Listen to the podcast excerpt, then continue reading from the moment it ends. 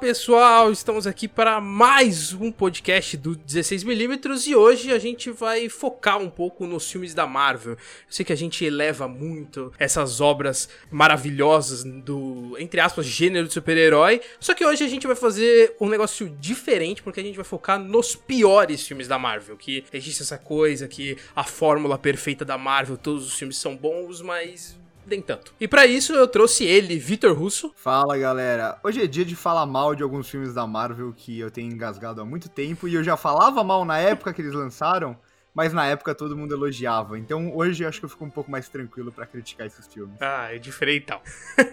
e trouxemos um convidado de honra aqui, Marcos Veloso do Oficina Geek. Seja muito bem-vindo, Marcos. Oi, pessoal, tudo bom? Até o pior filme da Marvel é melhor do que Batman vs Superman. Ah, mas aí, irmão. Assim que eu começo. mas aí, aí não tem disputa.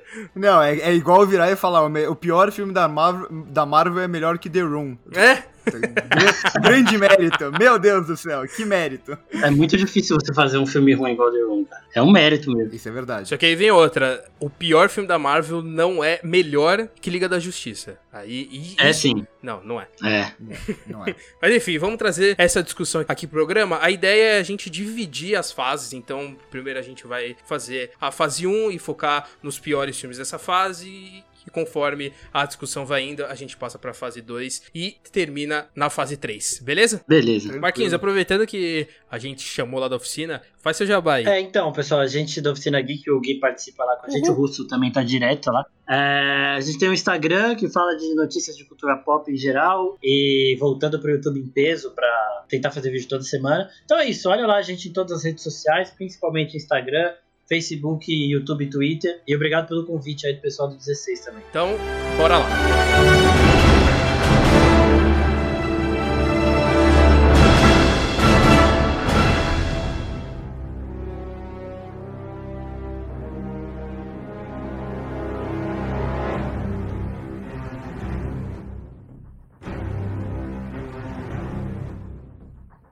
Tá, vamos agora começar aqui na, na fase 1, né? Pra quem não lembra, Homem de Ferro estreou o grande MCU, podemos dizer assim, né? O universo cinematográfico da Marvel. E eu acho que a gente já pode excluir o, o Homem de Ferro dessa lista, porque o segundo filme que a Marvel lançou, ela tá assim em penúltimo lugar na lista dos piores filmes da Marvel, que é o Incrível Hulk, que no caso aqui eu vou entre aspas defender, porque eu também. Eu gosto do Incrível Hulk, eu gosto dessa versão, porque ele primeiro ele melhorou a versão do Eric Bana. Eu lembro que quando eu assisti o, o Hulk do Ang Lee, eu tinha odiado, obviamente, eu era criança, então eu esperava um filme de super-herói no nível do Homem-Aranha do Sanheim que já tinha sido lançado, e quando eu assisti o filme do Ang Lee, eu esperava uma obra no mesmo nível, né? Eu esperava me divertir no mesmo nível e não tive essa diversão porque o Hulk ele só é Hulk no nos últimos, sei lá, 20 minutos de filme.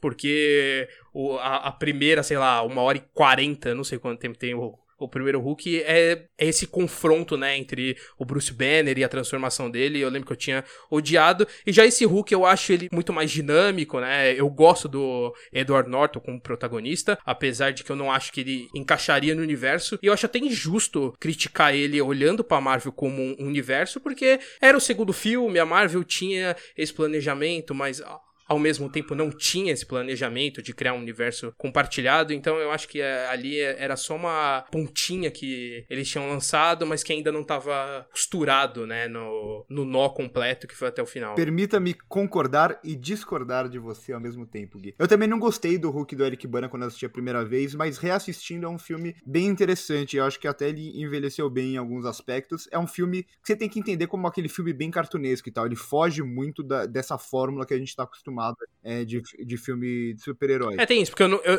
eu não revi o filme, né? Eu assisti uma vez quando era criança e nunca mais dei uma chance para ele. É, então, é, reassiste depois que é um, é um. É interessante, pelo menos interessante, no mínimo interessante. Esse incrível Hulk de, do Edward Norton, muita gente esquece porque a Marvel também quer esquecer desse filme, e não por causa da qualidade, mas por ser um filme que teve um monte de problema de produção. Exato. Edward Norton quis, é, quis mandar em tudo. E no universo da Marvel a gente sabe sabe que quem comanda é o Kevin Feige, é tudo do jeito que o Kevin Feige quer, todo mundo tem que abaixar a cabeça e fazer o que ele quiser. Então. Calma. Então, não, mas é, a gente sabe que é isso. Não que seja algo ruim. O universo só funciona de uma forma consistente por causa disso. Ele tem aquela visão criativa dele. Mas o Incrível Hulk é um filme que destoa completamente dessa fórmula Marvel que a gente tá acostumado. Mas ainda assim, eu acho um filme muito bom. Muito, muito bom, assim. Melhor do que muitos dos filmes que são considerados melhores do que ele nesse universo. Eu concordo. É, eu acho que o, o Hulk do Ang Lee, ele tem os seus méritos. Também é um filme que tem um pulo gigante demoníaco, não pode ser ruim. E, e eu acho que foi mais... O problema do Hulk do Norton foi esse mesmo, dele querer fazer o filme com a cara dele, dar o jeito dele aí pro filme, que não foi bem recebido na Marvel, tanto que acabou acontecendo tudo que aconteceu. Mas o filme em si não é dos piores, não. Tem alguns aí que são mais tenebrosos, assim. É, eu, eu acho que o maior erro do Incrível Hulk, o que, o que causou esse erro foi eles gravarem no Brasil, mano. Misturou Brasil. Não, É, não tem como aquele dar negócio de certo. brasileiro falando brasileiro que não sabe falar português, né? Ah, mas Lógico, tem- né? Mas tem a Débora Nascimento, pô. Daqui a pouco ela volta no CM. Caralho, tem a Débora Nascimento nesse filme. Puta que pariu, é verdade. Nossa. Ela eu tinha esquecido. disso também, não. Mas é triste, porque tem algo- alguns elementos do Incrível Hulk que eles não exploraram depois, como um monstro. Eu adoro o monstro. Mano, o. Tá lembrando agora, o, o elenco desse filme é muito bom. Muito bom. Muito bom. Tem o, o Tim Exato, Roth como é, abominável. Isso é maravilhoso. Mas enfim, aí, aí, e aí a gente segue pro Homem de Ferro 2, que eu acho que a gente pode passar, e aí a gente já pode entrar aqui num personagem que acabou sendo muito discutido na Marvel, que foi o Thor, que teve essa apresentação dirigida pelo Kenneth Branagh, que tem essa visão mais, entre aspas, romântica do personagem, sendo que nos quadrinhos ele não é assim, e, e por mais que ele tenha tentado ter, feito essa diferenciação de mídias, o filme em si ele já não funciona muito, né? Eu não sei se é a dificuldade de trabalhar um personagem muito muito complicado ou foi uma tentativa de misturar alguma coisa que não funciona, mas a única coisa que serviu pro Thor foi apresentar o Loki. É, então, eu não sei porque pulou o Homem de Ferro 2 assim tão rápido. Ah, eu gosto, é eu não, bom. eu não acho tão ruim. Não, eu não, não, acho tão ruim.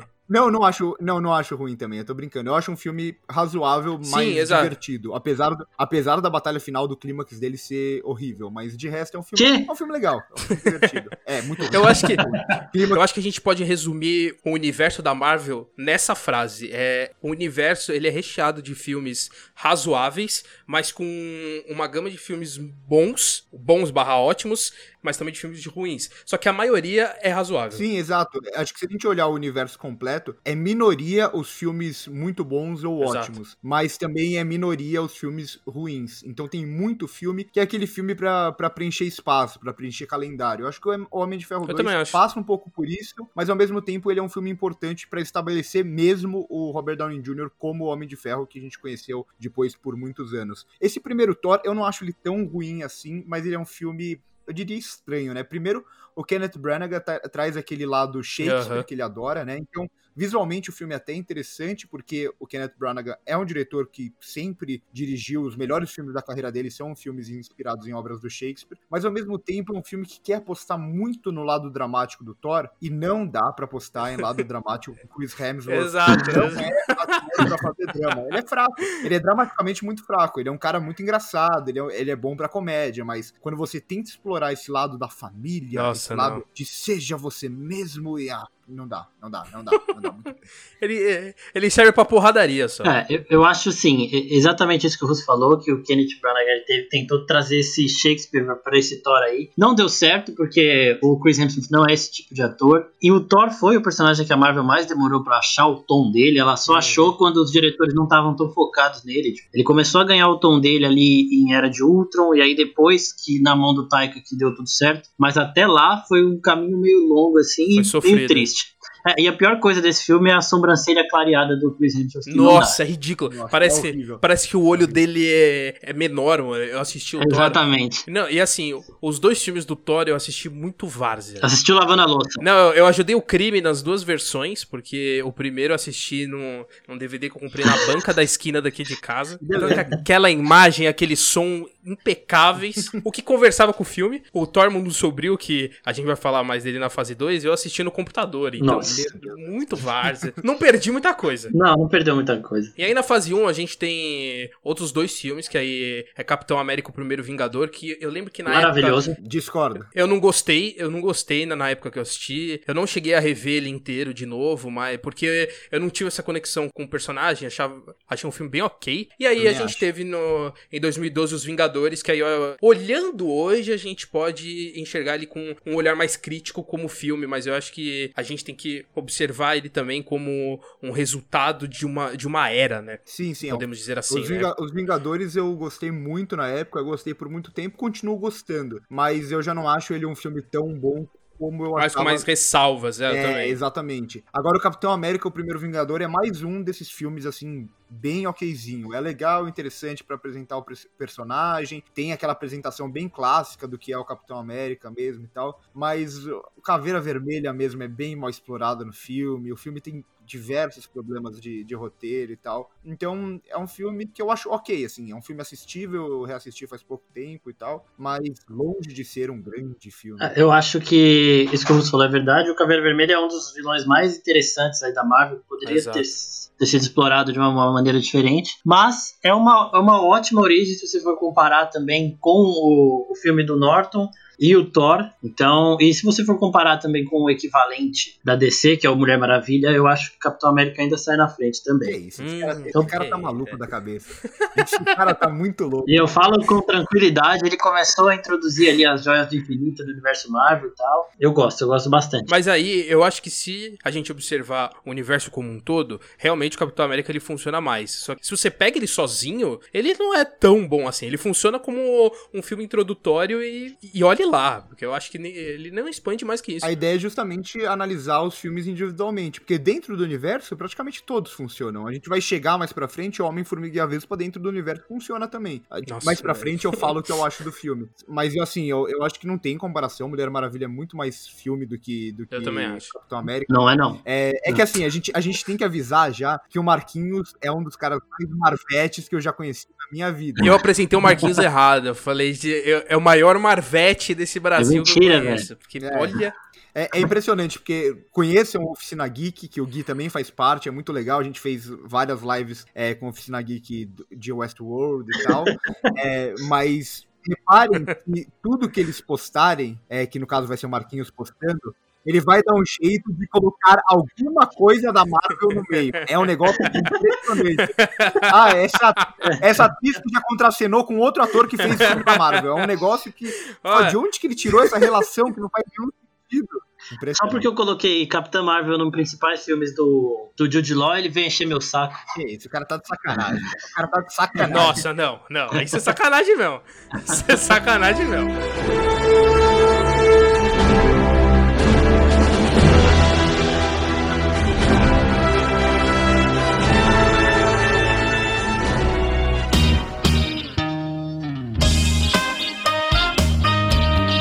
Mas, ô, Gui, vamos, vamos aí pra fase 2, porque a fase 2 começa com um filmaço. Eu acho que a fase 2, assim, observando aqui a lista como um todo, a fase 2 é ao mesmo tempo a pior, mas também uma das melhores fases da Marvel, porque teve dois filmes muito bons, que foi o Capitão América 2 e o Guardiões da Galáxia, só que trouxe as principais bombas de todo o universo, que no caso é Homem de Ferro 3, Thor, o Mundo Sombrio e, ao meu ver, Vingadores Não, Era de e eu Ultron. gostei que você falou desses cinco filmes, e tem também Homem-Formiga, que é o filme mais esquecível. Ah, não, mas é, que é aí o filme mais esquecível, assim. Você fala todos os filmes e você fala, ih, esqueci do Homem-Formiga. É sempre assim. é o filme ok É. da Marvel, é o filme ok da fase, Que né? poderia ser um grande filme, teve todos os problemas criativos, tiraram Edgar Wright. Também. esse filme, eu ainda queria ver o filme do Edgar Wright, que nunca foi terminado. É, isso ninguém É. cobra, né? Todo mundo fica no Twitter pedindo Exato. Snyder Cut, eu quero o Edu, Edu, é, Edgar Wright Cut. Não, mas ó, fa- falando, falando dos filmes bons, rapidinho, pra mim, dois dos melhores filmes, na minha opinião, Capitão América 2, O Soldado Invernal, ainda é o Hum, melhor filme da Marvel, assim, sem sombra de dúvidas, é um dos filmes mais também. impecáveis que tem. E Guardiões da Galáxia é uma grata surpresa e também um dos filmes que consegue ser original, ao mesmo tempo consegue funcionar muito bem dentro desse universo. E entrando nos filmes ruins, vamos um por um, né? Porque esses filmes merecem.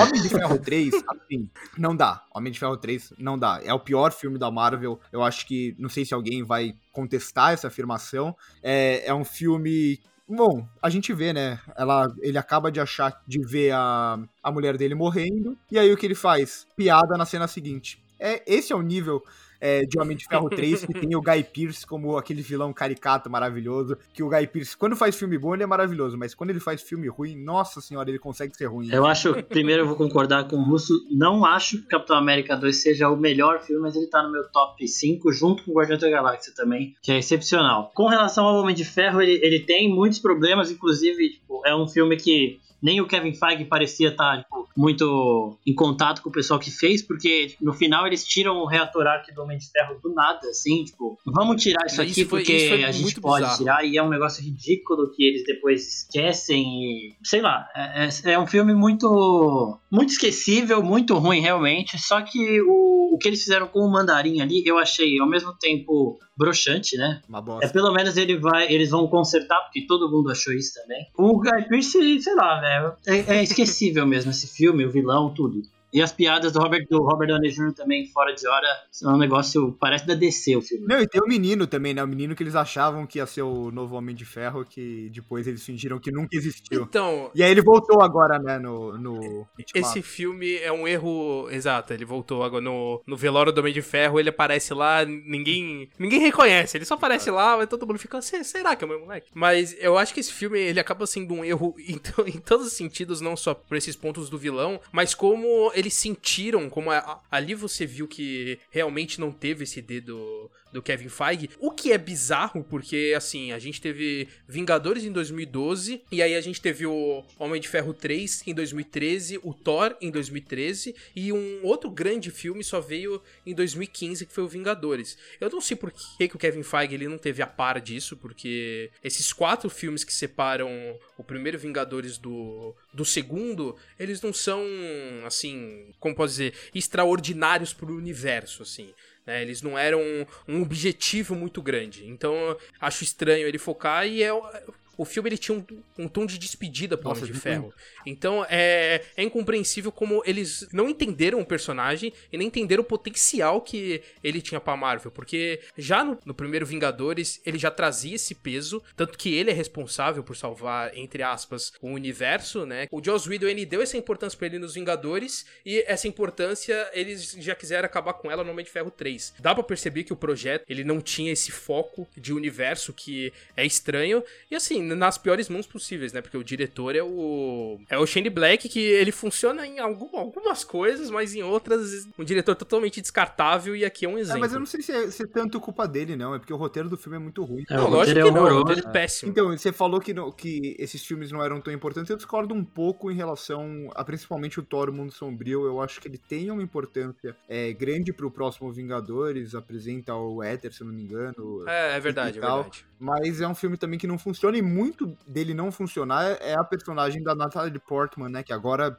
ela vai virar ator, não sei porquê. Quadrinhos, quadrinhos. É, enfim. Nunca teve química nenhuma com Thor e tal. Eu acho que ela tem mais tela nesse, nesse segundo filme do Thor e funciona menos ainda, porque a relação deles é, é muito mal construída, né? Então, espero que ela volte melhor, porque a Natalie Portman é uma baita atriz. É, o Thor Mundo Sombrio, eu acho que tinha a ideia de dar uma importância pra Jane Foster Foster que vira a Thor e... Então eu acho que eles deram esse protagonismo pra Natalie Portman nesse filme para tentar virar a personagem dela e dar uma importância maior nos filmes seguintes. Só que aquilo envolveu também muito problema na produção, porque o diretor ele não tava curtindo, o ator que fez o vilão, ele tava odiando todo aquele personagem, ele fez com muito, com muito mau gosto. A Natalie Portman também não tava afim de trabalhar no Thor Mundo Sombrio, então assim, que misturou tudo numa obra só e saiu esse que é considerado por muitos críticos o pior filme da Marvel, tanto que ele tem a pior avaliação no Rotten Tomatoes e também no Metacritic. Eu sei que não é base de crítica, mas é só para trazer uma noção aí pro pessoal É. ter uma ideia, Não, né? o Rotten, Tomatoes já não é base pra nenhum filme. E quando se trata de universo Marvel, é menos ainda. Porque. Não, mas é verdade, porque grande parte dos críticos, eles têm aquela visão de, nossa, esse filme é divertidinho, vou dar positivo, né? Porque não é, não é nota exatamente, né? Essa porcentagem é de, tipo, ah, positivo ou negativo. E você vê que vários filmes muito ruins da Marvel, de Ferro 3, tem mais de 90% no Rotten Tomatoes. Então, é, não é base pra nenhum filme, é apenas um agregador lá de, de notas que se você usar bem até é um site interessante, mas não é como a maioria das pessoas usa. E quando se trata de super-herói, de Marvel, é menos parâmetro ainda. Não, o Homem de Ferro 3, né, você falou agora dos críticos, eu lembro que na época, grande parte da galera gostou. Não, mas quase todos os filmes, da, esses filmes da Marvel, né? É, a maioria dos filmes ruins que a gente vai falar aqui foram elogiados na, na época. É, e fa- falando do outro, né, que tem nessa, nessa fase. Calma, calma. Eu nem falei de Thor ainda. Que isso? Então fala, então fala, então fala de Thor, fala de Thor pra mim. Não, não, eu também acho Thor o pior filme, o Thor 2, né? O pior filme de todos. É, além de todos esses problemas que o Pin citou, ele ainda teve a Pat Jenkins saindo. A Natalie Portman tinha gostado dela tipo, trabalhando no filme, porque aí seria uma visão de uma mulher trabalhando com a personagem dela. E do nada eles mudaram. Ela viu que a Marvel ali realmente manda muito no, no roteiro do filme, no, no caminho do filme, e ela não quis isso. Por isso que ela foi fazer Mulher Maravilha depois. E a Natalie Portman também falou que nunca mais faria um filme da Marvel. O ator que fez o Malekith, por exemplo, que é nos quadrinhos um personagem completamente diferente, é um vilão que tem a personalidade parecida com a do Loki, por exemplo, é, falou que não sabia que teria que passar por 12 horas de maquiagem e fez tudo nas coxas também. Então, assim, é um filme que deu todo errado. Era um vilão que poderia ter sido interessante. Ele só apresenta o Éter ali, que é uma das joias do infinito, né?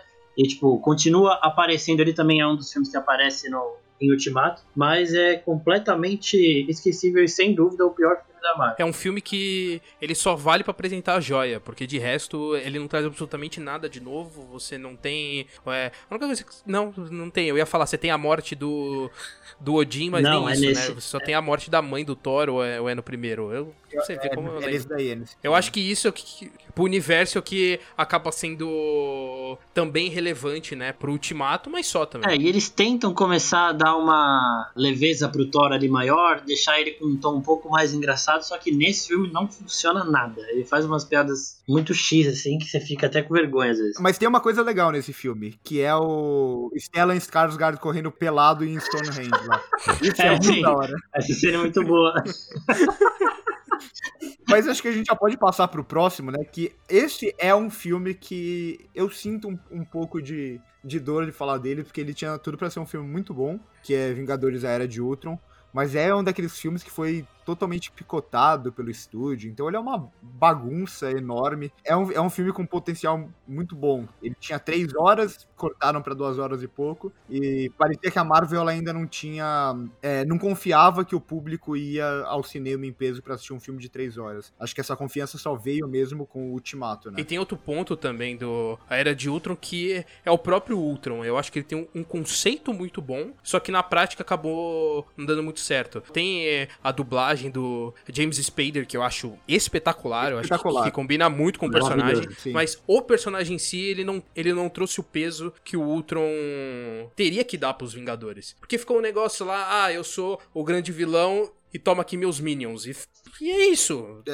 o vilão em si, ele não trazia esse peso, porque o problema mesmo eram os minions. Só que, é, obviamente, teve a questão de Sokovia, que acabou sendo desenvolvida mais pra frente, só que não, não trouxe tantos méritos. É, eu acho que esse filme ele sofreu. é, a cena final, a batalha final, era pra ser um intro gigantesco que todos esses minions iam se juntar e formar um Megazord. Ainda bem É, Ainda bem que não fizeram isso, então.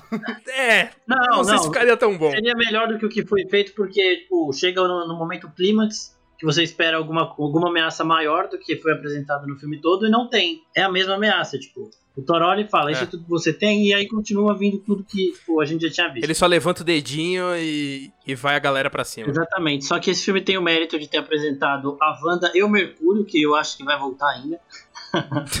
e, Para de ter essa esperança. E o Visão, né, também. e o Visão, a apresentação do Visão foi o melhor momento do filme, eu acho, não tenho dúvida disso. Não, não é, você- não é, não é. É O melhor sim. momento É. do filme são eles tentando levantar o... O martelo. Ah, é. É Isso é verdade. verdade. Esse é o melhor momento do filme. Isso é verdade, porque aí a gente vê que o Capitão América consegue levantar, só não quer. Isso é muito bom. Isso é uma coisa que se revela. Eu discordo, eu Na, discordo. cabe- na cabeça do Marquinhos é isso, a gente já É. teve essa discussão. Não, não é na minha cabeça. Tipo, ele, ele nitidamente mexe o martelo, não tem como você. Que nitidamente, Marcos. Pelo Nitidamente. amor de Deus. Ele, fa ele, faz a mesma força quando ele vai levantar um carro. Você acha que é porque ele quer que. Não, não, não, para. peraí, deixa eu para, explicar. Ele, ele vê que ele consegue levantar e ele não quer deixar o Thor é, com vergonha ali na frente de todo mundo, então ele finge que tá fazendo força e solta. Por isso que o Thor fala no Ultimato, Marcos. eu sabia.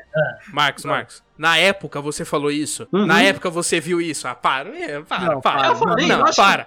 Quem falou Oh, nada? Oh, se eu falei. É Falou você, nada, nossa, falou nada. Você não me Para. conhecia na época, acho. Então. Não, eu, eu, acho, eu acho mais engraçado que não tem nada disso no filme. Ele já criou, tipo, toda uma visão de um olhando pro outro e criando um significado que não tá no filme. Tá, mas Não. tudo bem, mas ok, O- mas ok. Ó, você que tá ouvindo agora aí, assiste essa cena do filme que você vai ver os dois trocando olhares, o Thor. Mas, Marcos, agora. Mas, então, não, não, então. Mas agora que a gente já viu ele levantando o Mjolnir, é fácil da gente encontrar uma justificativa. Só Exato. que a justificativa ela não existe Eu lá. falo isso muito antes dele levantar o. Ago- Agora a gente enxerga essa justificativa porque a gente já tem o poço, mas na época a gente não dava pra enxergar isso porque nem passava pela nossa cabeça. Eu acho mais engraçado que o, o, filme, o filme é tão ruim que a gente tá, Tá discutindo uma cena.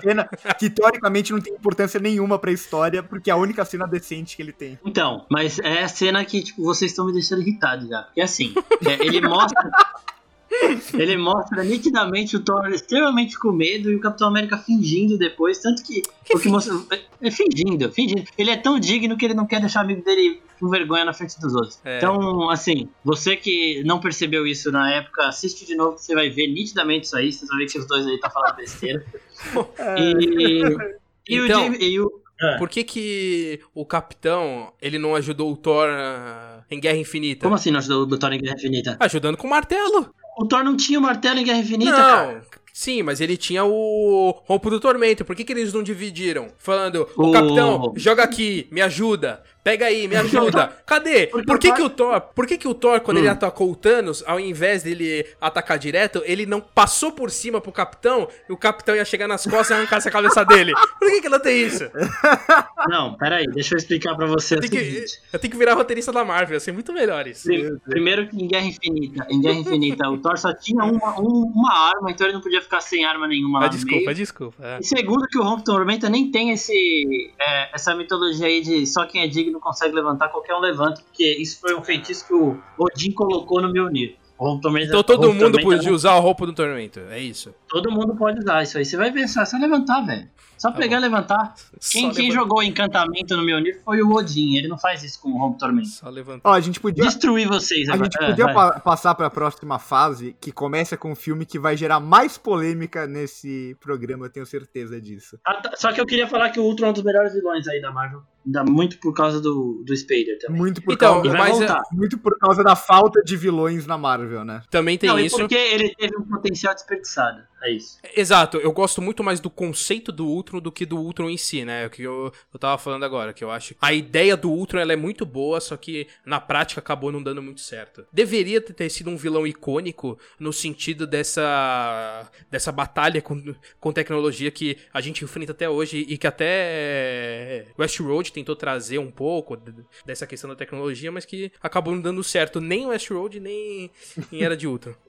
Exatamente. E ele é tipo, é mais ou menos o que eu falo do Venom também, que é um filme que Ah, não. é um filme Ah, não, para. é um filme fraco. para, Peraí, deixa eu para, falar. para. É. Ele é um filme fraco, mas o personagem Venom com o Tom Hardy ali funciona e é um personagem que eu quero ver contracenando com o Tom Nossa, Holland de não. volta. Beleza, beleza. Não. Nossa, o Tom Hardy ele não tem vontade de fazer o filme. Tá claro que ele tá lá por obrigação de contrato. Ele fez nas coxas também. Nossa, ele é horrível. Uma a pior atuação da carreira dele. Que isso. Marcos, o próprio nome já avisa você, vê não. Ah, velho, não tem como. Ah, não. Nossa, velho, nossa. Nossa. Nossa. E olha que eu fui ver esse filme tendo tudo pra não gostar, hein? Só que o personagem é bom. O personagem é bom. É, ótimo, ótimo.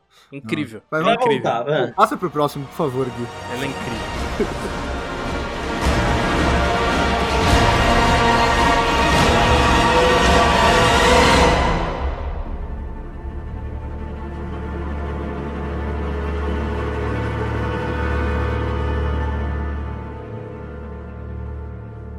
Ah, vamos entrar aqui na fase 3. O Russo ele já deu uma pré-introdução que eu já discordo, que é a questão do Capitão América Guerra Civil, que abre a terceira Mas fase da espera aí. Marvel. E que eu e o Russo. vai falar de Homem-Formiga? Não, quem fala de Homem-Formiga? De- Não tem o que falar de Homem-Formiga. É um filme Não, legal e então. pronto. Passou, passou Homem-Formiga. É, passou. Tá é um filme muito pequeno. Ah, eu sabia que você ia fazer essa piada em algum momento. Nossa. Eu tenho que fazer, mano. Eu sou que nem a Fórmula Marvel. Eu tenho, eu tenho minhas cotas no programa. O que, que eu ia falar de Guerra Civil aqui? Que eu e o Russo a gente tem um- uma certa briguinha, porque eu, eu adoro Guerra Civil e ele não gosta. É, não, é, não é nem que eu acho o filme ruim, eu acho o filme mais medroso da Marvel de longe, assim. Medroso pelo que ele mesmo apresenta. O, o Guerra Civil é um filme que ele vende uma guerra civil, ele vende um conflito entre esses heróis, e ele entrega esse conflito entre os heróis no último ato dele, que eu adoro. Eu acho o último ato com o Soldado Invernal, o Capitão América e o Homem de Ferro maravilhoso. Eu acho sensacional aquele final. Gosto muito também do, do vilão, do Nemo, mesmo ele muita gente esqueceu. Nemo. É Zemo, é Zemo. Zemo, o Zemo, mesmo muita gente não. A galera ficou o filme inteiro procurando ele, mano. É, o, o, o, o, Barão, o Barão Nemo é muito legal, é, mas. Mas agora, mas para mim esse filme é muito problemático em todo o restante dele. Ele vendeu uma guerra civil que ele até entrega parte dela no terceiro ato, mas quando tem todos os heróis realmente tendo que brigar, é na cena que deveria ser a cena mais épica. Eles pegam um aeroporto, esvaziam o aeroporto e colocam os heróis pra fazer piada. Isso é muito, muito, muito, muito fraco, assim, muito fraco do ponto de vista de roteiro. É um filme que ele é, ele é completamente inconsistente. Ele não sabe que tom ele quer ter, ele não sabe qual é, o qual é a história que ele quer contar. Então, ele tem momentos divertidos. Essa cena do aeroporto mesmo, se a gente assistir ela isoladamente, ela é uma cena divertida e tal. Mas quando a gente olha o filme como uma unidade, não funciona nem um pouco. Eu, eu, assim, eu concordo em, em partes do seu ponto, mas eu acredito que muito desse filme acaba sendo uma necessidade de introdução de novos personagens, no caso, o Pantera Negra, e eles criaram, eles criaram uma história só pra introduzir o Homem-Aranha, porque essa desculpinha de que eles já iam fazer guerra civil, e aí eles, ah, temos que apresentar o Homem-Aranha, eu acho que eu, eu acho uma desculpa. Eu acho que eles, ele, eles pensaram em fazer guerra civil porque eles iam apresentar o Aranha. Então, mas é isso, Gui. É um filme que ele tá muito mais preocupado Então, exato. em, É- é- em continuar o universo do que em contar a história dele. É, a Não, apresentação. nesse ponto eu concordo. É, então, exatamente, é isso. Eu não discordo, não. Eu também acho que acaba sendo uma questão até de bilheteria também. Por isso que o filme ele acaba focando muito mais nessa introdução dos personagens em elementos separados do que no filme como um todo. O primeiro Capitão América, ele atingiu 370 milhões e o segundo 715. Isso pra Marvel não é muita coisa. Em comparação, o Guerra Civil passou do bilhão. Então, assim, dá pra perceber que o que eles quiseram fazer funcionou. E é realmente o que você falou. Ele, como uma história em si, ela não funciona, só que tem bons elementos. A própria introdução do, do Pantera Negra eu adoro, né? Todo aquele embate entre ele e o, e o Soldado Invernal eu acho muito bom. Inclusive, é esse um dos pontos que eu discordo da cena do aeroporto, porque a cena do aeroporto, ela como um todo, eu adoro como um fã de quadrinhos, porque ali eu vi uma. Eles tirarem as páginas mesmo.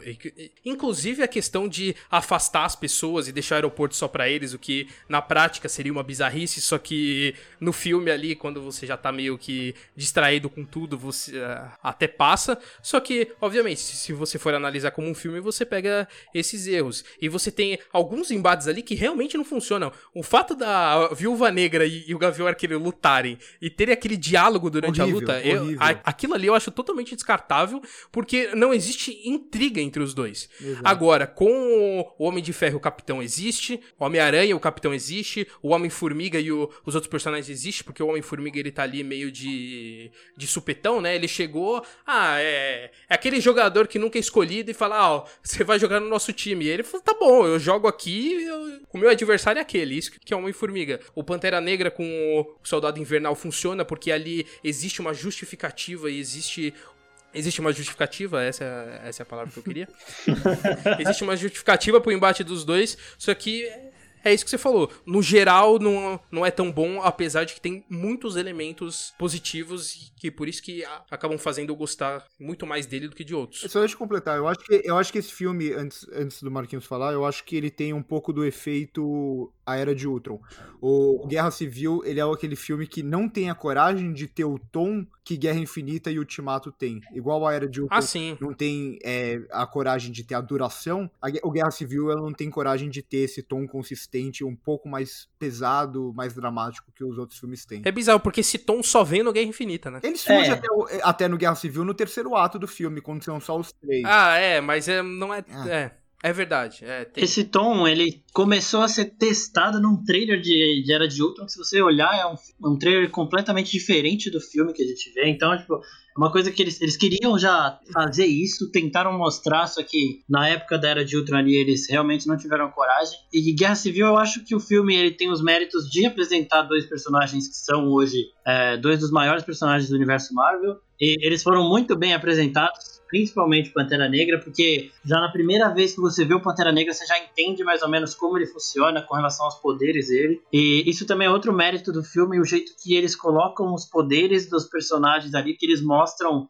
naquela batalha do aeroporto, principalmente. Tipo, ali você já se liga que o Homem-Aranha tem uma super força, porque 20 minutos antes mostra o Buck dando um soco no Capitão e o Capitão segurando com o escudo os dois braços. E o Homem-Aranha segura com uma mão, olha e faz piada. Então, tipo, você já É, vai não, a dinâmica dessa cena do aeroporto ela é muito boa em vários pontos. Tirando o pedaço do Gavião Arqueiro com a, a Viúva Negra, eu acho todas as outras trocas muito boas, assim. É, porque você vê, você consegue ver o que todos eles são capazes de fazer. Tipo, você vê o, Exato. o que o Visão pode fazer e o que a Wanda pode fazer com ele, sabe? Então, tipo, você começa a ter uma noção ali de quem é quem, de, tipo, do potencial. E o, o último ato eu acho extremamente pesado. O vilão é muito bom, e tanto que ele vai voltar na série também, do Falcão, Cidade Invernal. E ele é um ato que funcionou, e eu acho que por isso também eles tiveram a coragem de seguir. E o. E vocês falaram que antes também não teve, antes de Guerra. De Guerra Infinita, mas eu acho que o Soldado Invernal, o Capitão América 2, Tem bastante. ele tem um Ah, é tom, verdade. ele tem um tom um pouco mais pesado do, do que o resto também. É, ele não tem tanto na relação é, principal dele com a Viúva Negra, mas no restante o filme tem sim mesmo um pouco desse tom. Exato. Será que o. No Guerra Civil, acho que não daria pra encaixar esse tom, porque tinha vários personagens num grupo só, então não daria pra construir essa dinâmica pesada. Quer dizer, na época eles ainda não tinham essa coragem que É, eles então, trouxeram depois. Eu acho mais uma questão de coragem, porque Guerra Infinita e Ultimato também tem esses mesmos personagens, tem também essas mesmas dinâmicas. Então a gente tem personagens mais engraçados que fazem piada o tempo inteiro, convivendo com personagens que estão é, dramaticamente mais afetados e, e eles conseguem fazer isso funcionar. Como em Guerra Civil, eu acho que eles não conseguiram. É, porque era uma questão de entender ainda o público, né? Eu acho que eles não Sim, tinham essa sem dúvida. cabeça ainda, porque eles tentaram fazer isso na, na Era de Ultron, não funcionou, e aí eles não iam arriscar 100% em Guerra Civil, né? Exato. É, e só mais uma coisinha, se você for ver a cena que o Tony Stark recruta o Peter Parker e ver a cena que o Bruce Wayne recruta o Barry Allen, você vai ver que é a mesma coisa que a DC não teve nem a pachorra de mudar uns negocinhos, copiou escarradamente a Não cena. traz, não traz. E Não, é isso. não traz essa tristeza pra gente. Não, é só pra falar porque isso me revolta até. Mas eu não lembro de ver a tia do Barry Allen no, no filme. Ainda bem que eles não colocaram uma tia do Barry Allen. Ia ser demais. Só uma dúvida, se o vilão de Guerra Civil vai voltar na série, é, será que ele não vai lutar contra o Namor, já que ele é o Barão Nemo? Hum. Nossa. Vamos, vamos aqui Nossa. seguir. Ele continuou na piada. Ó, na fase 3, eu acho que a gente tem aqui uma sequência de seis filmes que eu acho que dá pra gente passar. Que no caso é o Doutor Estranho, Guardiões Volume 2, que eu acho até discutível o Guardiões, mas Não, eu eu acho, acho que muito entra. Muito, Muito bom, não bom. sei. Mas eu acho que Eu entra acho na. Guardiões é maravilhoso. Eu acho que entra na discussão de filme. de filme ok. Ah. Que isso? Aí a gente Não, tudo tem. bem, Que tudo absurdo. gente- É, ele- é que ele, ele é um pouco repetitivo em relação ao primeiro em muitos É. aspectos, mas ainda assim, eu, eu, eu acho que ele, co- como esses filmes mais só pra preencher calendário, ele é um dos Ah, melhores. sim, desses não, isso, assim. isso eu concordo, mas é isso, é um filme pra preencher Eu- calendário. Eu acho, ele, eu acho ele superior até ao próprio Doutor Estranho, que eu acho que é outro, Ah, com que é certeza. outro filme que poderia ser muito melhor e aí eles tiveram que adaptar. Outro filme que deveria ter um tom um pouco mais sombrio e eles adaptam, colocam umas piadas no meio, você sente que o filme ele é meio Frankenstein em alguns aspectos. Mas é bom, é, é bom. O Doutor Estranho é o filme que você esquece quando você vai fazer a lista, assim. Fase 3 da Marvel. Putz, tá faltando um, qual que é? Aí se você vai pesquisar, você vê que é o Doutor Estranho. a gente tem também Homem-Aranha de Volta ao Lar, que aí eu acho. Perfeito, eu acho impecável. mara- Não, impecável, calma também. Mas eu Não, acho maravilhoso. é um- é um filme- Mas eu acho maravilhoso pro personagem, assim. É, um- é um filme, é um filme ok, ok, bem feito, com um bom vilão. E que apresenta bem um Peter Parker. Eu acho, eu acho um filme legal. Eu tenho uma relação de amor e ódio com esse Homem-Aranha, porque eu acho que falta o espírito de amigo da vizinhança nesse Homem-Aranha. Eles até tentam fazer isso lá naquela cena em que mostra ele fazendo algumas coisas. Então, ele pega uma bicicleta que foi roubada, ajuda uma velhinha a atravessar a rua e anda de um metrô. Anda trás. de metrô comendo burrito, sabe? E esse não é o Homem-Aranha que eu acho que deveria ser, porque ele, ele já nasceu muito grande por causa do Homem de Ferro, então eu não vejo ele como esse amigo da vizinhança que os outros filmes do Homem-Aranha acabam trazendo. Em certo Sem ponto. contar, sem contar que esse filme tem muito Tony Stark, muito mais Tony Stark do que deveria, né? Exato. Tira, em muitos momentos, tira o foco até do próprio Homem-Aranha. E outro problema muito grande, aproveitar muito pouco o Donald Glover, que é um ator espetacular. Calma, mas calma, calma. Calma. Eu acho que eu acho que esse personagem volta. Tomara. Não só ele, como o sobrinho dele. Hum, Exatamente. aí sim. A gente tem também aqui Thor Ragnarok, que eu não sei se é tão discutível aqui. Nossa, Não, tem muita. não. Não sei como, mas tem muita gente que não gosta de Thor Ragnarok, não sei porquê. Thor, é, eu entendo o porquê, né? Por ser um Thor que não é o Thor dos quadrinhos e também é um Thor diferente do que tinha sido apresentado. Mas pra mim é a reformulação perfeita de um personagem no meio de um universo construído. Eu acho esse filme sensacional e é um dos filmes até com mais visão do diretor, né? A gente vê muito do Taika Waititi ali desde a É, e primeira os, cena. e os próprios Exato. atores falam que a maioria foi improvisada ali no set, que o Taika ia, tipo, na hora ali pensando, e funcionou. É, isso, eu não- isso eu não sei se é tão bom, Não. mas.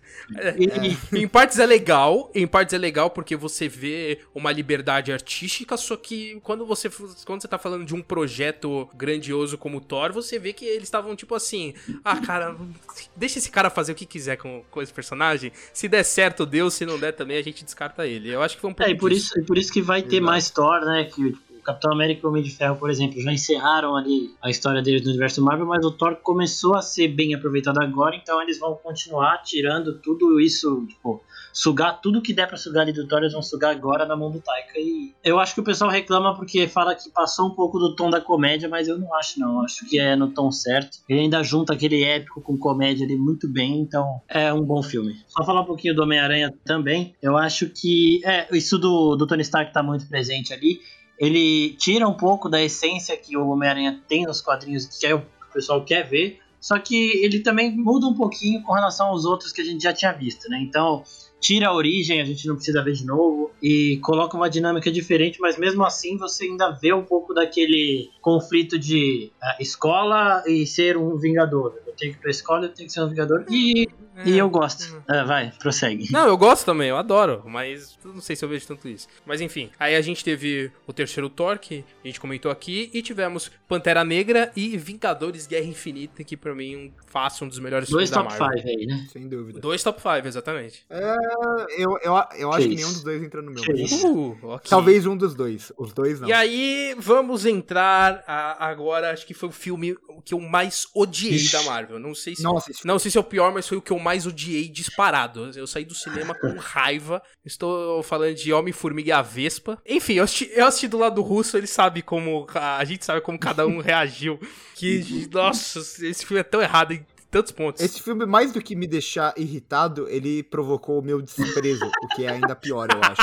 Porque assim, Ho- Homem de Ferro 3, eu sinto raiva, eu odeio o filme. O, o- um outro que a gente vai chegar aí, eu também odeio o filme. Nossa. Agora, Homem-Formiga e a Vespa, eu não consegui nem odiar o filme, porque pra mim ele é um filme tão esquecível, tão passável, tão genérico em todos os aspectos, que é um filme que só tá lá pra apresentar um conceito pro filme seguinte. Só por isso que ele existe. Então a história dele é muito fraca. Os personagens são muito, muito fracos. o que, que é a vilã desse filme, né? Pelo Não, amor de se Homem-Formiga e a Vespa fosse só a cena pós-crédito, já seria muito melhor do que ele, ele inteiro. Sim, exato, exatamente. É, eu concordo que é, é um filme de transição, assim, que se já tivesse série, seria uma série, porque ah, ele, não tem, ele não tem nada a apresentar além do reino quântico, que é o que eles deveriam ter feito de uma maneira menos, tipo, vamos apresentar o Reino Quântico nesse filme porque vai usar no último, sabe? Então, Exato. tipo, eu acho que foi isso mesmo. Na pressa tem que fazer alguma coisa para explicar esse conceito, vamos fazer um filme. Não, e, e, é uma apresentação meio naquela, né? Porque assim, eu lembro que depois que acabou Homem-Formiga Vespa, o Marcos ele criou milhares de teorias Criei. envolvendo Vingadores Ultimato, falando que não, vai ser o Reino Quântico, os caralho e tudo mais. Mas a única coisa que eles usam depois é o fato do Homem-Formiga ficar preso. Só que isso você podia ter apresentado no primeiro filme falando, ah, Exato. a Vespa original tava presa lá. E pronto, Exatamente. acabou. Eu acho que a única coisa boa desse filme, inclusive, é a Vespa, mas não a, Vespa antiga, a Vespa nova. Sim, eu acho que é uma personagem que funciona ali na dinâmica com o Homem-Formiga. É uma bela apresentação de personagem, apresentação de conceito, só que o resto é horrível. A, a, a atuação do William Fishburne é. Não sei nem o que ele tava fazendo ali. Você acabou a... de inventar uma pessoa. Lawrence. Lawrence Fish, caralho, William é foda. o, o Lawrence Fishburne, eu não sei o que ele tava fazendo ali, a vilã desse filme, eu, eu não lembro nem o nome dela. Fantasma, eu, o nome eu lembro. Porque a, a ideia, Russo, é quando você fala que eu não lembro do nome, é você não falar o nome. Não, é, mas... Eu, eu, Agora a piada perdeu a graça. Não, mas é porque eu lembrei, eu lembrei o nome dela só pra mostrar que eu não odeio o filme, eu só sinto desprezo. É, e só pra terminar falando desse filme, você falou uma, um ponto interessante da Evangeline Lilly, ela é, ela consegue apagar o Paul Rudd do filme, é um negócio impressionante. Sim, sim, ela é muito superior a ele. E falando em mulheres fortes, o próximo filme que. Não, calma, calma. Antes da, da gente entrar, só queria voltar a outro ponto do, do Homem-Formiga Vespa de que a questão é, é, acho que foi quando a Marvel começou a, a simplesmente olhar pra gente que fica até o final dos filmes e bater na nossa cara, né? Porque teve aquela cena. Eu acho que eles já faziam isso há, há muito Isso foi no Homem-Aranha. Ah, Homem-Aranha longe de casa. Não, de volta ao lar, tem aquela cena pós-crédito do Capitão América. Mas ainda é uma piada que funciona. É aqui nem isso. Inclusive, o, o ponto central do Homem-Formiga Vespa, que para mim não funciona, tem a questão da vilã, mas eu acho que o tom do filme também é muito ruim. Porque ele tenta ter um, um humor que não encaixa mais igual o primeiro. O primeiro, eu já acho que tem muitos elementos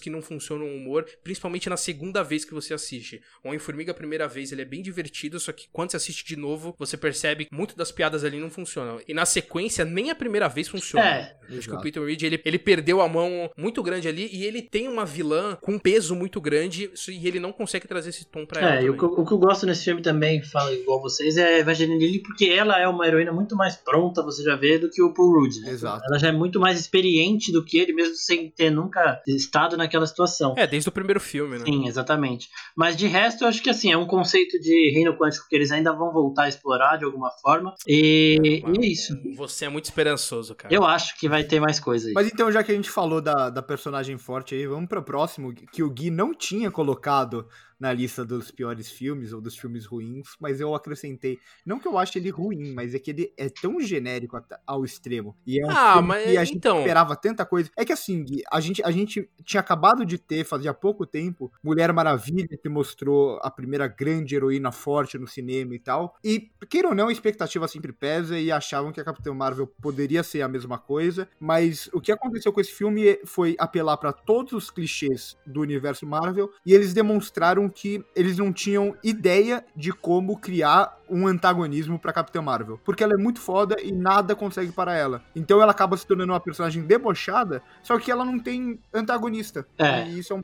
na real, ela só tem esse filme porque ela é introduzida em Ultimato. Tanto que eu acho que eles filmaram o Ultimato antes de, de filmar Capitã Marvel, foi, né? a atriz, no caso. Exato. Então, assim, é, é, é o filme só pra justificar a participação dela em Ultimato. Eu não coloquei ela na lista aqui que a gente tá vendo, porque é o que você falou. Eu acho ele um filme bem okzão. Então, eu descartei os filmes okzão, que nem Homem de Ferro 2, que eu, eu acho okzão. Eu, eu não acho pior que Capitã Marvel, mas ainda eu acho, Capitã Marvel, eu acho Capitã Marvel pior do que Homem Não, eu também, então, eu não acho o Homem de Ferro 2 pior que Capitã Marvel, mas ainda assim eu acho um filme, eu acho um filme bem OK assim, em geral. Eu acho que os dois filmes entre o Ultimato e Guerra Infinita tem um problema que é eles estão ali sem precisar. Então, tipo, o problema do, do Homem-Formiga foi que eles tinham que apresentar um conceito. E apresentaram. E a Capitã Marvel eles tinham que apresentar um personagem, tanto que é o que o Russo falou, ela não tinha um antagonista ali, eles só estavam ali mostrando de onde ela veio, quem ela era e o quão forte ela é. Então, ele, ele consegue ali arrumar um pouquinho da linha do tempo tal, tipo, porque eles passam na década de 90, mas nada mais do que isso. Só que, conversando com muitas amigas minhas na época, elas acharam ele mais representativo do que Mulher Maravilha como uma protagonista mulher ali, né? Não, esse é um ponto, porque eu não sei se é uma questão do universo ou até o trabalho em cima da personagem, né? Aí no caso a gente não pode colocar nosso ponto aqui, mas é um ponto interessante. No caso, Capitã Marvel, eu acho que ela serviu também para passar uma mensagem muito maior do que o filme em si. Acho que a discussão fora de tela envolvendo o filme é muito superior à obra em si. Então, Com certeza. mas realmente, como a gente tá analisando aqui filme por filme, não o que ele é por fora, nesse caso ele, ele acaba sendo ali um dos mais fracos. É, e esse problema do, da força dela, que é um problema que a, a DC também tem com o Superman, é uma coisa que a Marvel ainda vai ter muito problema e muita dificuldade para ajeitar, porque o único jeito de você ajeitar esse poder é dando alguma limitação para ele, que é o que eu acho que vai acabar acontecendo, é, que é o que acontece nos quadrinhos também, porque assim, ela chega destruindo nave, ela, sabe, é muito é, desproporcional com relação a, até o Thor, que é o mais poderoso depois dela ali, e a Wanda, né? Não, então, mas eu acho que a Marvel também tem esse problema. Eu concordo que a DC tem com, com o Superman, e a Marvel tem com o Hulk, por isso que eles não fizeram mais filme do Hulk. Porque é o tipo de, de personagem que sempre acaba caindo pro, pro clichê do vilão que tem um poder parecido. Como é o Hulk com o Abominável e a Capitã Marvel vai ter um, uma, um Capitão Hangren, que vai ter um poder parecido com ela e vai ser isso. É, eu acho assim. Eu acho que. O pior que ele falou. Eu fiquei pensando, cara, que personagem é esse, mano? Aí eu fiquei pensando aqui, cara. Não, é. O negócio do. Eu acho que o Hulk ainda, ainda tem uma limitação o fato dele ser, tipo, força bruta, tanto que o Thanos é, destrói ele quando pô, mostra que é uma pessoa que tem uma técnica de luta um pouco melhor. Com relação à Capitã Marvel, ela não tem. Ela não tem limitação nenhuma. Tipo, é, é um problema que já. Por isso que eles tiram ela da forma que tiraram o Ultimato. Tipo, o Thanos dá um soco nela com a joia e ela some. Ela vai embora e depois só volta no final do filme. Então, porque manter essa personagem ali junto com os outros ia ser um negócio muito complicado. Com relação ao vilão do próximo filme, estão falando aí que vai ser a vampira, mas não sei também.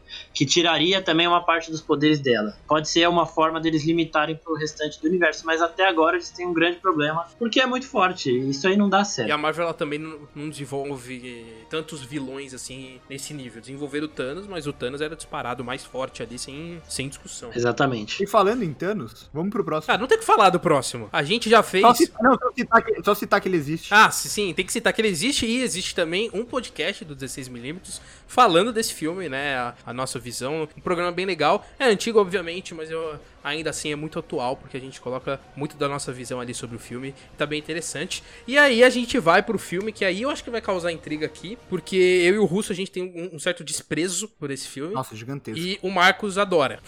Você, adora? Adora. Eu achei Eu tipo, acho que- achava... Eu achei que você achava ok. Não, ele não. adora, ele adora. Aqui no caso estamos falando de Homem-Aranha Longe de Casa, né? Que foi o último filme da Marvel lançado no cinema. Diante de toda a questão da pandemia, a gente não teve a estreia de Viúva Negra ainda. Então, o Homem-Aranha foi o último filme que. O último filme da Marvel que a gente conseguiu ver nos cinemas. E não foi um saldo tão positivo, pelo menos pra mim e pro Russo. Nossa, não, a única coisa boa dele é a cena pós-crédito, de resto... Não, nada. a única coisa boa dele, na real, na nossa sessão, foi aquele. aquela coxinha que eles deram pra gente. Nossa, é verdade. Caralho. foi uma das melhores. Nesse sentido, foi uma das melhores Senhora. cabines, mas ao mesmo tempo foi a única cabine que eu cogitei seriamente levantar e ir embora do cinema. Porque tem. Assim, o. Eu não acho ele o pior filme do, do universo, porque tem Homem de Ferro 3. Pra mim, ele é o segundo pior. Mas ele tem a pior cena do universo Marvel, com certeza, assim. Que Não, é- isso tem mesmo. Essa cena eu tenho problema com ela, mas de resto. Não, ainda bem, né? Ainda bem que você tem É. problema com ela. Que é, é, o, é o vilão levantando e explicando o plan, plano pros comparsas dele. Tipo, meu Deus do céu, o que, que, que tá acontecendo aqui? Tio, todo mundo, todo mundo participou daquela porra, mano. Todo mundo organizou aquilo. Ali, eu acho que a representação, assim, quando vo- você estiver na escola ou na faculdade e falarem o termo exposição, tem que mostrar isso, tem que mostrar essa cena. Essa e a cena do Nolan Interestelar, são as duas cenas. Ah, que tá, é, isso é verdade. Como Tem não que- fazer exposição. Tem que mostrar a definição de roteiro expositivo, porque ali eu acho que acaba diminuindo muito o vilão. Eu gosto do mistério, eu não gosto tanto do Jake Gyllenhaal ali no filme, eu gosto Nossa, dele como ator, mas eu não gosto dele no filme. Eu acho que ele tá meio perdido ali, ele Pra tá mim, meio é, o- pra fora. mim é o contrário. Pra mim, o personagem é muito mal escrito e a única coisa que funciona é o Jay Gyllenhaal que ele consegue segurar um pouco o personagem. Se a gente pensar bem, é a mesma motivação do personagem do Guy Pearce no Homem de Ferro 3. Ah, sim, não, não eu- quando eu digo certo. que eu gosto do personagem, é porque eu gosto do conceito dele, não Ah, sim, sim. do personagem em tela, mas Ah, o, não, o conceito dele é muito bom. Só que é aquilo que a Marvel sempre sofreu desde o começo, que é construir bons vilões. Tirando o Loki, e olhe lá, o Loki ainda é discutível. Tirando o Loki e o Thanos e Killmonger. até o Barão Zemo, ah, o Barão Zemo e o Killmonger que a gente trouxe aqui, esses quatro eles são os melhores vilões da Marvel, assim. E Hela. o resto, na Hela Não, não a, acho. a Hela, não. então, a Hela é mais um, um exemplo de que a Kate É Blanchett é é muito vilão- boa É. e consegue manter a personagem parecendo uma, uma boa vilã, mas ela é a vilã vilanesca clássica, tá ligado? É, O a vilã em Abutre si ela é não, bom é, ela não é boa. Quem? É verdade, o, O Abutre, Abutre. também é bom. O Abutre é bom, é, eu até falei dele aqui. O Abutre eu gosto, é um, é um vilão mais humano, assim. Mas, pra mim, o maior problema de Homem-Aranha Longe de Casa, eu confesso que eu gosto da parte colegial. Eu acho que a parte colegial funciona e isso, é, queira ou não, é importante por ser um filme do Homem-Aranha. Mas, pra mim, o maior problema do filme é que ele é um filme sobre um vilão que a mensagem que o filme quer passar, e que realmente quer passar, ela for, eles forçam bastante isso pra gente, é essa ideia de que, ah, Olha só como a sociedade acredita em tudo. Só que isso é um tiro no próprio pé da Marvel. Porque eles já viram, nesse universo, as pessoas já viram um deus que desceu na Terra, já viram vários exércitos de, ali- exércitos de alienígena descendo na Terra. Por que, que eles não iam acreditar em um elemental? Tipo, qual é o problema? Não tem problema aí, sabe? E ao mesmo tempo, isso serve pro público também. Porque uma das coisas que faz a gente gostar do, do universo Marvel é conseguir emergir naquele universo e acreditar que aquelas, aquelas figuras podem ser reais dentro daquele universo. A partir do momento que eles falam, que o filme fala, olha aí, ô, seu idiota, olha no que você tá acreditando, é um tiro no próprio pé. E a Marvel não tem consciência disso nesse filme. Então, assim, é um, é um filme extremamente, mas extremamente problemático. Foi um dos filmes que me deixou mais irritado, sem dúvida, dessa, dessa lista. Eu acho que nesse ponto a Marvel ela, ela olhou muito pra fora, né, pro, pro nosso mundo do que pro próprio universo. Final de 2019, a gente tava passando por diversas situações relacionadas com a, a questão da pós-verdade, de você acreditar em tudo, de fake news. Então assim, fazia sentido se você se você esquece o universo, olha só esse filme, ele faz até que sentido ele ele criar essa conversa, ele criar essa relação, o que acontece no filme com o que acontece no mundo funcionando aí como uma crítica. Mas foi o que você falou, o filme ele é um fechamento de uma fase 3 onde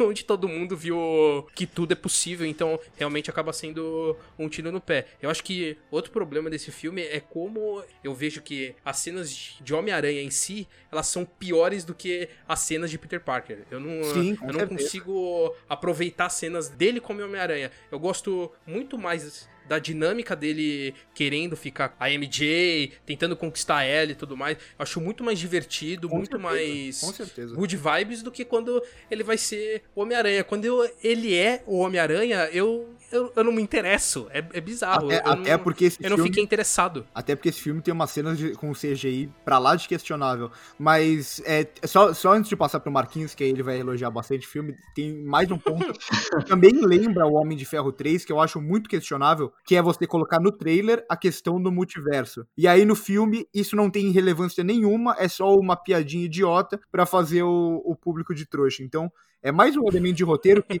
ele só tá ali porque eles colocaram no, no trailer e, e no trailer isso venderia o filme. Então, É, exato. Então ele só é um tá ali pra vender o filme pós exato. Ultimato, né? Porque era um problema que eles tinham, porque eles tinham que levar público pra um filme depois de Ultimato. E, cara, e você levar um público pra um filme depois de Ultimato, depois de, sei lá, cinco meses depois de Ultimato, era muito complicado. Então a venda teria que ser essa coisa. Ah, não, será que vai ter multiverso? Oh, meu Deus, milhares de teorias na internet criando isso. Aí, pós pré-estreia, as duas horas da manhã, depois da estreia, já, todas as teorias já tinham sido jogadas no lixo. Exato. E todo mundo já tava descartando tudo isso. Posso falar? Vai à vontade. Ó, faz seu show aí. Começando com o vilão, eu acho que primeiro é, o problema ali do, da fake news, tudo, não é com relação aos elementais, tipo, é justamente o contrário. Tipo, pelo fato de ter um deus, pelo fato de ter tipo, uma nação, uma nação secreta e tudo isso, os elementais eles viram uma coisa aceitável para a população. E o, o mistério ele é um cara que ficou a vida inteira dele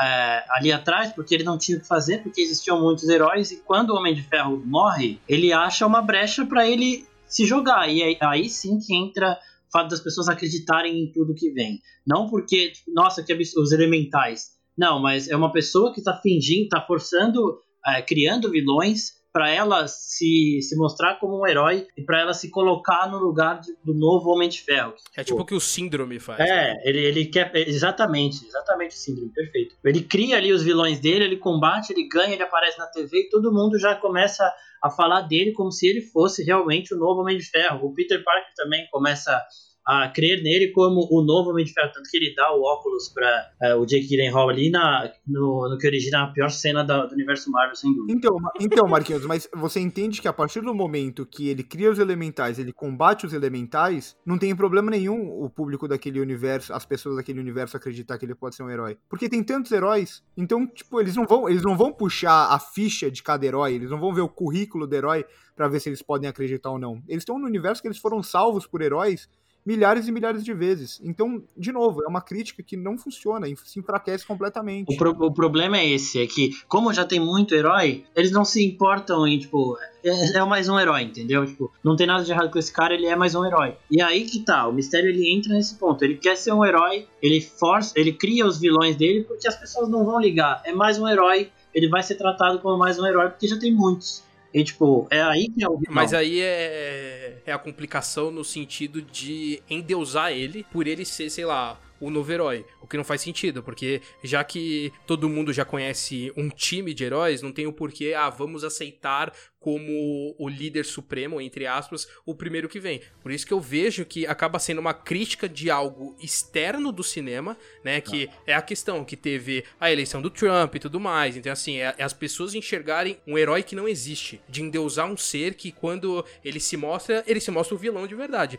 Só que, assim, pro universo da Marvel em si, se você olhar tudo, não funciona. A ideia, ela funciona, mas na prática não rola porque o universo não se conversa. É, algo, é algo bem comum, né? Aquele negócio de, ah, eu quero fazer essa crítica social. Tá, mas essa crítica social não funciona no seu universo. Não, mas eu quero Exato. fazer essa crítica social. E aí acontece isso. Né? Eu, eu, acho que, eu acho que funciona justamente por, por conta disso que eu falei, de ser a intenção dele, de já que existem muitos, eu posso ser mais um deles e eu vou fazer isso. E eu acho também muito interessante a forma que a Marvel tratou o mistério, porque nos quadrinhos ele é um, um diretor de cinema que ele usa os efeitos especiais, as técnicas lá para enganar o Homem-Aranha. Tipo, eu não via como fazer isso no cinema. Nos quadrinhos já não era, não era fácil aceitar o personagem também. É, exatamente. Que, pariu, que história. Ah, mas até exatamente. aí, mas isso a Marvel faz bem, né? Porque até aí o Abutre é um velhinho com asa, tá ligado? Então, exatamente. É sim, sim. Não, nesse ponto sim. E, e o Jake Gyllenhaal, eu acho que ele tá bem, tanto que vai voltar. Eu acho que eles estão armando aí... Que voltar? Vai voltar, pô. É, eu acho que eles estão armando um sexteto sinistro com uns atores muito bons, tipo se juntar aos da Sony também. E o Homem-Aranha. É, você, pera, você coloca o. o Jared Leto nesse meio? Coloco, opa. Pior que coloca. Não, ele, pior é que eles estão pensando mesmo nisso. E, e o que eu acho mais engraçado é que aí o Venom viraria um vilão, sendo que ele era um herói no filme dele. Então, mas é que o problema do Venom é que o, o simbionte. É o filme. Não, é o que vai acontecer. O problema do Venom é existir. Esse é o problema do Venom. é o que vai é acontecer. A hora que ele vê o Peter Parker, ele vai querer ir pro Peter Parker e aí vai abalar a relação com o Ed Brock. Ele vai ficar vilãozinho. E aí vai virar. Não, aí, vai, aí vai, vai, ser aquela briga de comédia romântica entre o, o Ed Brock e o Venom. E aí o Venom vai falar: Ah, mas você gosta mais dele do que de mim? Como não, assim? mas o, o, o, Aí ele vai virar vilão, vai ser isso. O que o Marquinhos falou foi exatamente o que já existe em Homem-Aranha 3. E não deu certo. Então não tem por que fazer de novo. isso é verdade. Não, não é verdade. Homem-Aranha 3 é. Quê? Não, não, Homem-Aranha 3. É o quê? Eu, eu não gosto, não tenho problemas com esse filme. Ah, não, eu então, acho muito bom. Quem, que, quem não É, tem? Não, é que eu acho que comparar aquele Venom horroroso com esse Venom muito bom agora é um absurdo, esse sacrilégio. Venom muito bom agora? Ah, não. É, muito bom, É, velho. não é bom, encerra, não é bom, encerra, não é bom. encerra, encerra, encerra. E, não, peraí. E ainda falando, o que, o que a pessoa, o que o pessoal mais reclama desse Homem-Aranha é o fato dele ser muito dependente do Homem de Ferro. Mas é o que eu mais gosto desse filme, é o terceiro ato que, tipo, é quando ele tem que resolver as coisas por ele, ele acha que ele não consegue, e ali ele começa a se tornar o Homem-Aranha independente que a gente vai ter pro, pro resto do universo. Então, mas é isso que é foda, porque a gente já teve cinco filmes do Homem-Aranha. Aí no quinto filme ele, se, ele vira. Homem-Aranha de verdade? Exatamente. É isso, que, é isso que é foda. É entendeu? porque ele entrou num universo que ele não precisava ser, porque ah, nos outros filmes só tem ele. Nesse universo não, tanto que ele fala isso, uma hora. Ele fala, cadê a Capitã Marvel? Cadê o Thor? Cadê não sei quem? Não, é com você. E aí você vê, a gente vê todo o potencial que ele tem. É até por isso que pegaram um ator mais jovem pra fazer, porque ele teve esse tempo de evolução e agora ele vai, ele vai começar a assumir uma posição de liderança que, tipo, é o natural das coisas. Então não precisa ser feito com a pressa que foi feito antes. E tá certo, eu gosto disso, porque agora ele é independente, agora ele sabe o que ele pode fazer, e agora ele vai ser o Homem-Aranha líder. Tá, só, o Tom Holland vai ter 50 anos e ainda vai ser o Homem-Aranha. só deixa eu, só deixa eu falar mais uma coisa desse filme. Que Ah, é, e a cena pós-crédito é maravilhosa. é, esse, não, essa realmente é, essa realmente é muito Não, boa. isso é da hora mesmo. Isso é muito da hora.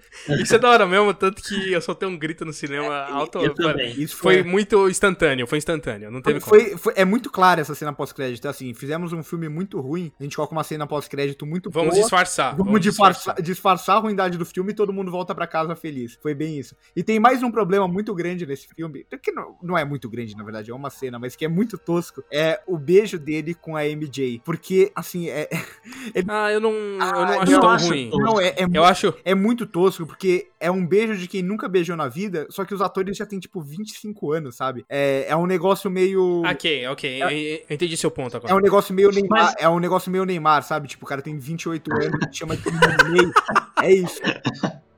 Mas eu acho assim, eu acho que é, esse, esse beijo combina com os, os nerds que estão ali, sabe? Tipo, Não. ela é aquela pessoa que não conversa com ninguém, então ela Então, não, mesmo. então, É. então, mas no universo realmente funciona. Faz sentido, porque eles são jovens, nunca beijaram. Só que o fato da gente ter essa. Da gente conhecer os atores, saberem que eles são Exato. mais velhos. Ah, sim. Pô, a- ter essa a- proximidade com os atores acaba atrapalhando um pouco isso. A gente sai do filme um pouco e a gente vê o, o Tom Holland e a Zendaya. Aí os dois se encontram e, tipo, não, mano, vocês têm, vocês têm quase 30 anos de idade, mano. Exato, a- desse- a Zendaya, dois meses depois, fez Euforia, que é uma das séries É. mais subversivas que É, então. sabe? Então, tipo, É isso que acaba sendo estranho. Tá, mas aí você tem que se manter ali no personagem. não dá. Ah, mas A é química difícil, né? Não dá, não dá, não dá. Não dá. A química dos dois eu gostei bastante. Eu não sei se é melhor do que a química do, do espetacular Homem-Aranha, que pra mim é o melhor casal que tem ali. Puta que pariu. Ah, não, As ó. coisas que eu tenho que escutar. alguém prende esse cara, sério. Olha as coisas que ele tá falando. quê? E tá tudo Você tá falando mal da, tá, você tá falando mal da Gwen Stacy com o Homem-Aranha? Você tá louco. Tá gravado, tá, tá gravado o que você tá falando. Eu vou usar contra você até o resto da sua vida. A única. É, eles tentam lá na oficina usar coisa contra mim também, só que não dá certo porque eu sei tudo que eu falo, eu falo conscientemente. Isso que é pior. Mais ou menos, mais ou menos. E eu mantenho o meu ponto sempre, eu não volto atrás. e, e eu gostei da química, gostei. E, e o principal que eu gostei também foi, isso aí vocês também concordaram, que é a parte dele como Peter Parker. Tipo, ele querendo ali Ah, sair sim. com a Mary Jane, ele nervoso pra ver ela e tal. Então eu acho que esse filme é muito São- bom.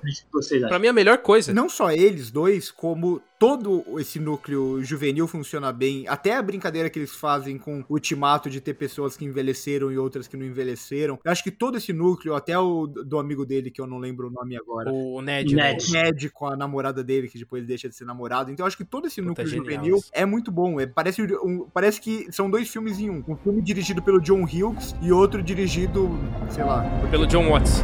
pelo John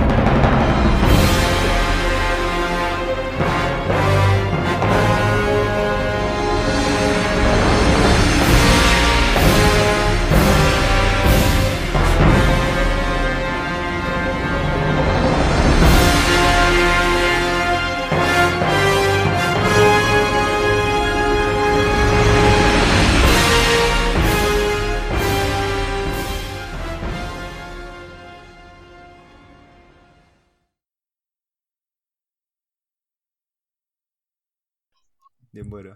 Última vez que eu coloquei prazo, eu demorei três meses pra entregar.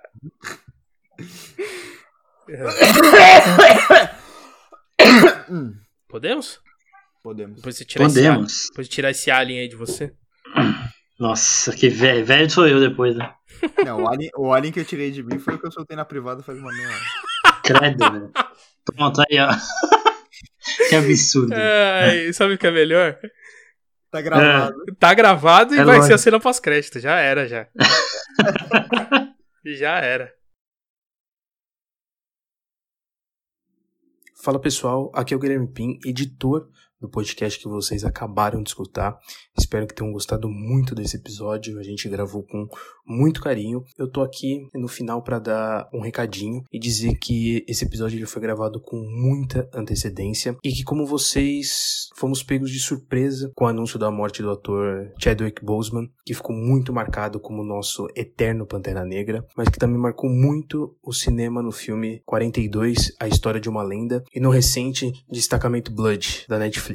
Da mesma forma que Boseman representou muitos guerreiros na tela do cinema, ele também foi um grande guerreiro em vida, lutando contra um câncer desde 2016 e também ajudando várias crianças em estado terminal.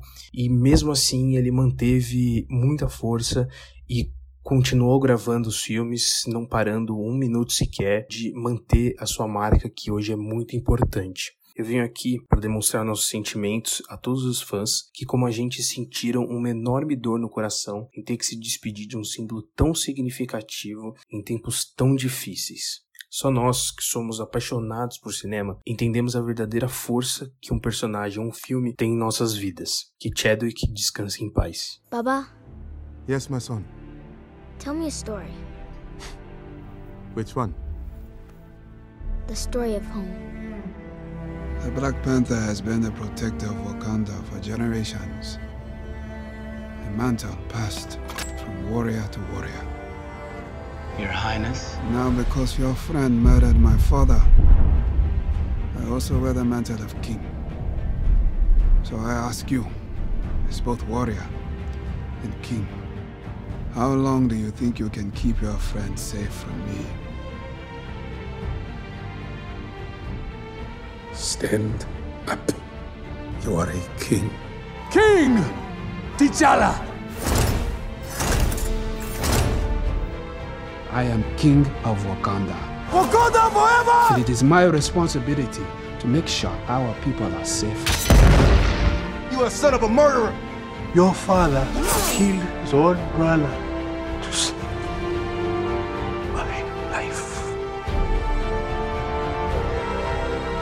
In my culture, death is not the end. It's more of a stepping off point. I don't need a suit to kill you. Ah! Your reign is over! Is this your king? Is this your king? I'm the king now!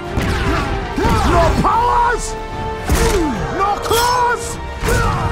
No special tutor! Just a boy! I want to be a great king, Mama. You're You're a good man with a good heart. Ah! I am Prince T'Challa! Son of King T'Challa!